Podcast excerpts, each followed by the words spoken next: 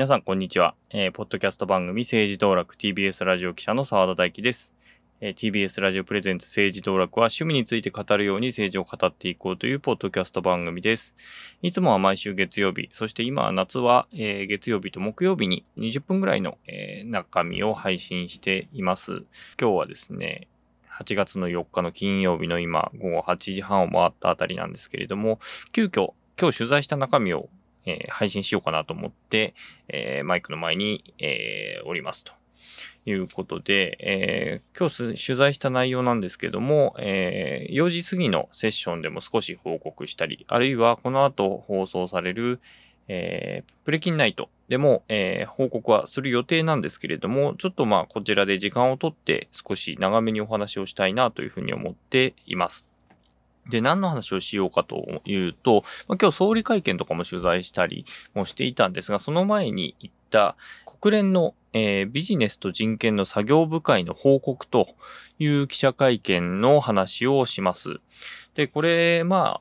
報道でもう目にした方も多いと思うんですけれど、ジャニーズ事務所の性加害問題について、えー、国連から、えー、調査が来てますよという、えー、報道が大体えー、夏ぐらい、夏前ぐらいですかね、にあって、まあそのニュースを見た人も多かったかなというふうに思います。で、今日多分夕方以降のニュースに関しては、このジャニーズ問題、特にあと、この報告、プラス、えー、その直後に行われた、えー、被害者の皆さんの、えー、会見と合わせて、えー、報じられているかなというふうに思います。で、私も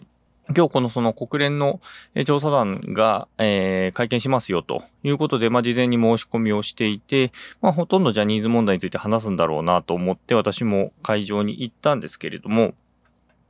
あの、ペーパーが配られて、えー、見たところ、えー、実はジャニーズ問題についてはほとんど言及されていなかったと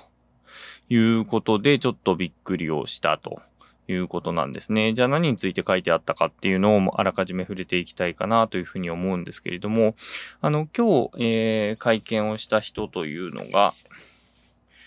国連のその、えー、ビジネスと人権の作業部会の議長を務めたダミオラ・オラウィさんという、えー、男性の方、それから、えー、ピチャモン・イエファントンさんという女性の方、えー、この二人の方が、えー、会見をしました。で、この二人、えー、っと、7月の終わりからですね、え、12日間にわたって日本に、え、滞在してまして、何をしてたかっていうと、まあも、もちろん、えー、ジャニーズの性加害問題っていうのも当然やってたんですけれども、えー、今日聞いたところですね、えー、東彼らその東京、大阪、愛知、北海道、福島などを訪問したと。で、会った人は政府の人権担当補佐官を筆頭に、まあ、各省庁の代表者、それから東京都とか大阪府、札幌市などの自治体、それから、えーまあ、国際協力機構とかですね、国際協力銀行とかの、まあ、政府機関ですよね。で、それから、あとは、まあ、万博の、えー、自己団体の、あの、国際博覧会協会とかも行ったりとかもしてますし、あとは、まあ、味の素、ファーストリテイリング、キリン、東京電力などの、まあ、企業、それから人権活動家の人に会ったりだとか、ジャーナリストに会ったりだとか、労働組合に会ったりだとか、結構あらゆる人と会ってるんですね。その中に、えー、ジャニーズ事務所の人がいたり、あるいはその、ジャニーズえー、ジャニー北川さんからまあ性被害を受けたと言っている、当事者の方もいらっしゃったということなんですね。で、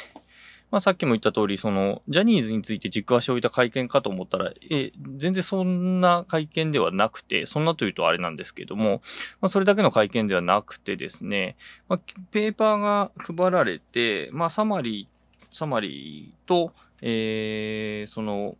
ミッションを終えたステートメントという終了ステートメントっていうペーパーが配られてまして、そのペーパーが、えー、9ページにわたって書かれているものなんですけれども、そのジャニーズについて書かれた、えー、記述、えー、エンタメも含めて書かれた文を足したとしても、え、1ページあたりの3分の1しかないと。じゃあ残り何を書かれていたかということを今日説明をしていきたいんですけれども、えー、まずなんですけれど、基本的にはもうこの日本におけるビジネスと人権の状況について、この、えー、2人の報告者は、え、この12日間で調査をしていたということになります。で、日本なんですけれども、2020年にアジア太平洋地域の国としては2番目にそのビジネスと人権に関する行動計画、えー、NAP、NAP というものを策定したと。で、2022年にはそれの運用についての、まあ、えー、ガイドラインを作っていると。そういう意味で、えー、まあ、世界的にも、えー、リーダーとなるべき国なんですよということを触れたんですけれども、一方で、えー、大枠としてはいいけれども、ちょっとこの調査を、の事前調査、それからま今回の12日間の調査で見ていくと、例えば都市と地方ではこの、えー、ビジネスと人権についてかなりの格差がありますよとか、あとは、えー、過労死を生むような企業文化ってまだ残ってますよねって、これってビジネスと人権の考え方としてはかなり問題ですよねと。まあこれは結構ね、海外からも以前から言われていたところではありますけれども、その他にも、例えば外国人労働者の問題とか、あと技能実習生の取り扱いなどについての問題も取材につい、取材していく中で分かってきましたよと。で、それから、いざ問題が起こった時には、司法分野にまあ頼るっていうことがあると思うんですけれども、その分野でも例えば裁判所へのアクセスの悪さ、これは距離という意味ではなくて、例えば時間がかかるよね、一つの裁判を、えー、その結論が出るまでには時間かかるっていう話、それからお金もかかると。いう話もある。さらにその裁判官の側に人権意識が実はそんなに高くない、低いんじゃないかっていう指摘も今回なされている。さらに、えー、裁判に訴えて勝ったとしても賠償金が少ない、あるいは、えー、決まっても払われないというようなこともあるということも指摘されている。さらに、その司法以外の分野で言うと、国として、えー、その人権問題に関して統括して対応していくような機関が本当は必要なんだけれども、それが日本にはないですよと。で、トラブルが起こった際に、その国家以外が運営している、まあ、通報していくメカニズムっていうのもないですと。こういう問題がありました。じゃあ、ここに通報すれば全部対応してくれますっていうようなところもないと。でそういったところについて、今の日本としてかなりその問題がある状況が残されてますよということが、え今回の報告で出されています。で、その後に、えー、個別問題として、え、いくつかのことが指摘されている。それが、えー、その、この資料も、えー、後ほど、え、説明しますけど、公開されている資料なんですけれども、まあ、ステークホルダー集団と関心のある課題領域と、いうふうな書かれ方をしているところがあるんですけれども、えー、そこではこう、日本におけるその人権とビジネスに関わる、えー、問題点がいくつか並べて列挙されているんですね。その一番目に来ているのが女性です。で、日本のその、まあ、男女の賃金格差がなかなか縮まっていないと。で、女性の正社員の所得は男性正社員の75.7%に過ぎないことは憂慮すべき事実であるというふうに言っている。そして、まあ、よく報道されるジェンダーギャップ指数が低いということを考えると、まあ、政府と企業は協力してこれを格差解消に努めることが欠かせないというふうに、えー、言っています。で、非正規労働の給与についても、あのー、女性がまあ非正規労働者全体のまあ7割弱いるんだけれども、その7割弱いる女性であっても、えー、非正規労働者の男女比で比べると男性の8割ぐらいしか稼いでませんよと。で、これはやっぱり、えー、日本の労働市場におけるそのジェンダーの不平等をよく物語ってますねというふうなことが書いてあったり、あるいは、あの、これもよく出てくる話ですけれども、企業の幹部に女性が占める割合っていうのがすごく低いと。いうようなこと、まあ、こういったところ、ジェンダーに基づく、えー、問題っていうのが、まず、いの一番で指摘されている。でその次が、セクシャルマイノリティの、について、えー、書かれていて、LGBTQI+, プラスえー、なんですけれども、について、まあ、あの法律が制定したということは、理解増進、促進するための法律を制定したことは多としますというふうに書かれているんだけれども、で、かつ、えー、まあ、トランスジェンダーのトイレのアクセスに関して最、最高裁判決が出たりだとか、あと自治体ごとでパートナーシップ、制度がかなり導入されてきていますということはすごく大きな動きなんだけれども、まだまだ大きな課題がありますよと。で、この調査のした二人、えー、この調査団、国会、えー、国連の調査団が、えー日本の12日間の期間全体を通じて何度もそのセクシャルマイノリティの人たちに対する差別の事例を耳にしたと。特にそのトランスジェンダーの人に対して本名を開示するよう求めたりだとか、履歴書に、えー、性転換前の写真のを貼ってくださいというふうにするような事例もあって、まあ、そういったところは、あの、もう、えー、その理解増進レベルじゃなくて、包括的な差別禁止法の必要性があるんじゃないかということも指摘をしているというようなあことも特記事項として書かれていたりします。で、その他で見ていくと、例えば障害者については、まあ、あの、ずっと低賃金になっているっていうところ、それから支援システムを通じて、まあ、適切なサポートにつながれないことがあるというようなこともありますよと。で、そこら辺も是正しなきゃいけないと。で、社会に対して、まあ、インクルージョン、えー、と参加を促進しなきゃいけませんよと。いうこと、障害者のアクセスの可能性をちゃんと確保してくださいね、国としてやってくださいねというようなことが書かれています。で、先住民族、えー、アイヌの方々に関しても、えー、記述があって、まあ、漁業権の問題として、まあ、もともと、えー、まあ、生活のためにアイヌの方々取ってたんだけれども、それを、まあ、後から入ってきた人たちと同じような形で、えー、漁業権を制限するというようなこともあると。で、それはおかしいんじゃないかというような指摘もされています。それから、えー、被差別部落の問題についても、えー、言及があります。さらに、あとは労働組合ですね。組合問題について、あの、労働組合を結成するのがなかなか難しい状況が日本の中では置かれてまるというような問題とか、あと集会の自由に関しての、まあ、障壁とか、がありますよと。あとはまあ、組合員が逮捕されたり、訴追されたりっていう事例についても懸念を抱いていますというふうに書かれています。で、あとは気候変動の話だとか、えー、もあるんですけれども、その中で、えー、一つ、えー、憂慮するものとして、えー、福島第一原発のえ、作業員の、ま、労働環境について、えー、徳出しで言及されている。で、冒頭触れたんですけれども、彼らは、まあ、福島まで、えー、行ったと。いうことですね、この期間に。で、その中で、その福島の、えー、原発作業員の人たちの労働環境はかなり、えー、劣悪な状況に置かれているんじゃないかと。特に、えー、まあ、複数の下請け、孫請け、ひ孫請けというような形で、その下請けの構造が5層にも及んでいて、えー、同じ仕事をしながらも、えー、一番上と一番下の下請けでは、えー、もらえる金額が相当に違うと。で、かつ、その熱中症とかその他の労災で亡くなった方もいるし、えー、文句を言ったり懸念を口にしたりするとクビになるというようなことも言われていると。で、東電自体はその、それについて、ある種通報するようなシステムは作ってるんだけれども、まあ実際なかなか機能していないというような話も聞けたんだということを、国連のメンバーは、あ言及をしていると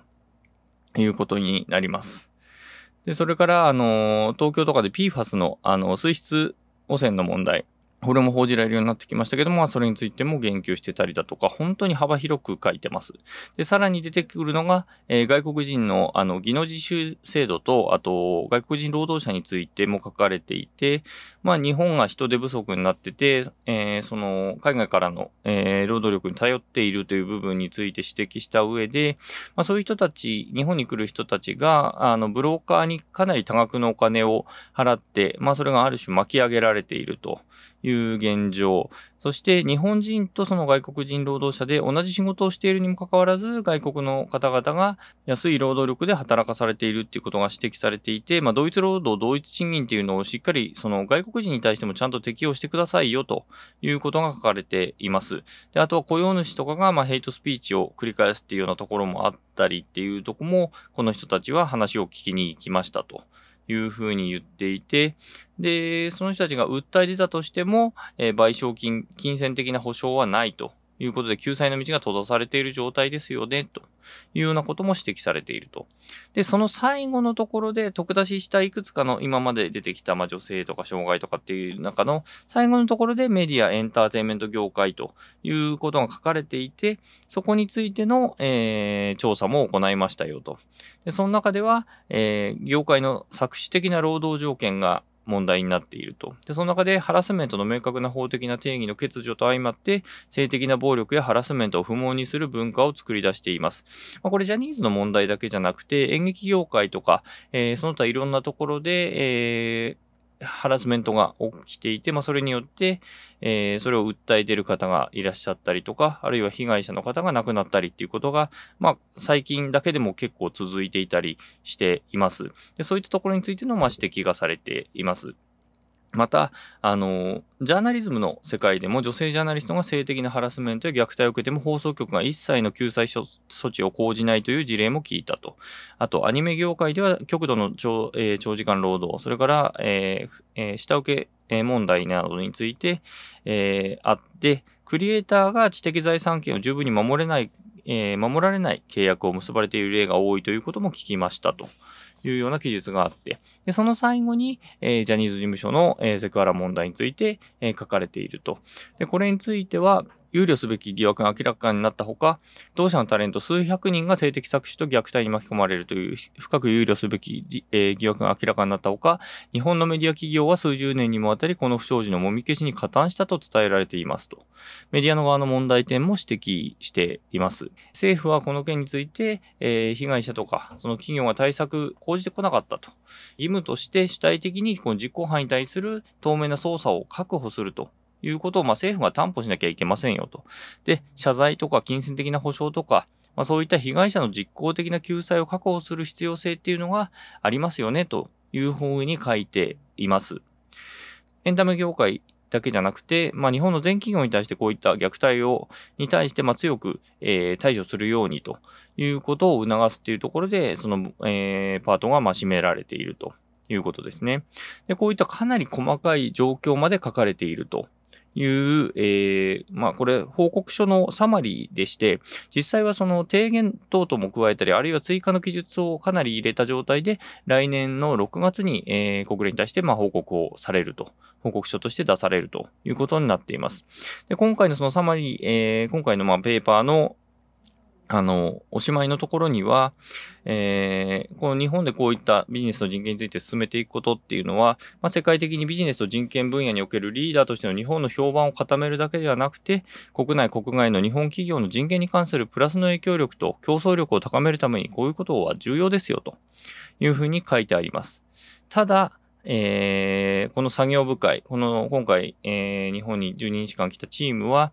えー、日本がビジネスと人権分野で官民イニシアチブで十分に取り組めていないシスシステミックな人権課題について引き続き懸念を持っています。まあ、システミックな人権課題、つまり、まあ、社会的な構造ですよね。ジェンダーの規範意識だったり、社会規範に基づいた、もう、えー、根ざした形での問題ですね、人権的な課題っていうのが日本にはまだまだ残ってますよということを指摘しています。で、そこはさっき挙げた個々のものですね。例えば女性、障害者、先住民、えー、ブラックの問題、外国人労働者の問題、えー、セクシャルマイノリティの問題と。で、そういった方々がリスクにさらされた人たちに対しての、えー、不平等と差別の構造、まあ、この構造ですよね。さっきの規範に基づく構造、もシステムになってしまっていると。で、それについて完全に解体することが緊急に必要ですと。これはだから待ってられない課題なんですよということが指摘されています。で、ハラスメントを永続化させている問題の多い社会規範とジェンダー差別には全面的に取り組むべきですと。特に今この解決をしていくためにも、日本に独立した人権機関が必要だと。国家が関わる人権機関が必要ですよと。で、それをちゃんと設置してくださいねということが、文言の最後の方に書かれているという報告になっています。で、これ、私も会見出ていて、あの、本当にジャニーズ問題だけでえー、その場には行ったんですけれども、あ、これ、ものすごく大事なことを指摘している、えー、報告の記者会見だったなと思って、今日、えー、紹介しました。ただこれ記者会見、まあ、この報告の文、え、文言をですね、まあ、9ページあるっていうふうに言ったんですけれども、これを、まあ、逐次通訳で言ってるので、英語でまず、えー、あの登壇者が喋って、それを、えー、通訳が、えー、日本語にする。それを繰り返していっていたので、だいたい1時間ちょっとえー、その時間に費やしてしまったために、質疑応答がすごく短くなってしまって、だいたい15分ぐらいしか、えー、当初の予定ではなかったんですね。で、最終的には25分になるんですけれども、質問者のほとんどがですね、ジャニーズ問題について、えー、質問をするという状況で、これ結構私自身も聞きたいことがあって、その、あの、セクシャルマイノリティの問題に関して、まあ、日本で、えー、理解増進法というのができたけれども、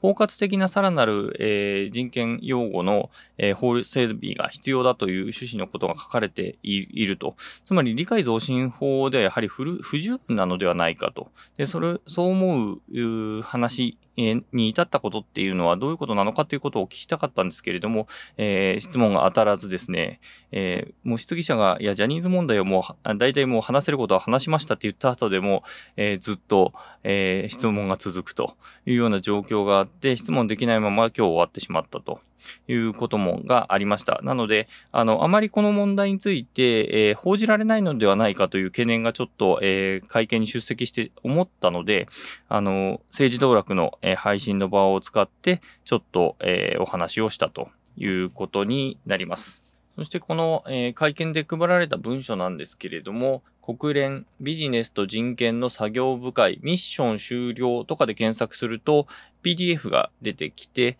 えー、そのトップに出てくる、えー、サイトをクリックすると、ミッション終了ステートメントというリンクがついたペーパー、2枚刷りのペーパーが出てくるので、そこでミッション終了ステートメントというのを押すと、えー、その全文が出てきますので、え今日の、え配信を聞いて興味を持たれた方がいらっしゃったら、えー、ぜひ、えきえ読んでみて、えいただければなというふうに思っています。ということで、あの、急遽なんですけれども、えー、政治道楽の配信を行いました。えー、政治道楽では皆さんの感想もお待ちしております。えー、Twitter じゃないですね。もう X なんですよね。X ではハッシュタグ、えー、政治道楽、カタカナ政治道楽でつぶやいてください。